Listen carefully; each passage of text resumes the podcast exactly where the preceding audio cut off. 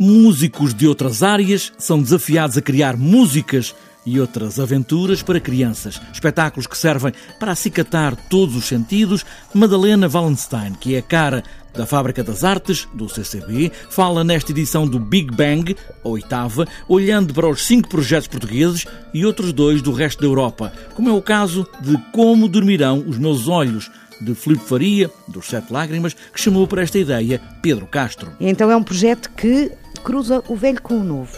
Tem instrumentos antigos, réplicas, coisas incríveis, também tem instrumentos populares, mas vão cruzar esse universo com a voz, porque eles partem de poemas do século XIII a XV, mas uh, com, cruzam com uh, novas tecnologias. Tem iPads em cena, que misturam, que tocam também os iPads e tem vídeo e, e uma voz, uh, o universo da música antiga, não é? Há também um projeto de música e performance a partir da ideia que os futuristas do século passado tinham do futuro com Futurina. Futurina é um projeto de sonoscopia, um, um coletivo do Porto que trabalha também muito com música eletrónica e instalações, só que desta vez nesse dispositivo incrível que eles criaram, também com vídeo, com N máquinas. Eles dedicam este projeto ao futurismo do princípio do século XX, não é? Portanto, os futuristas eram aqueles que inventavam máquinas revolucionárias e olhavam para o mundo de uma forma revolucionária, não é?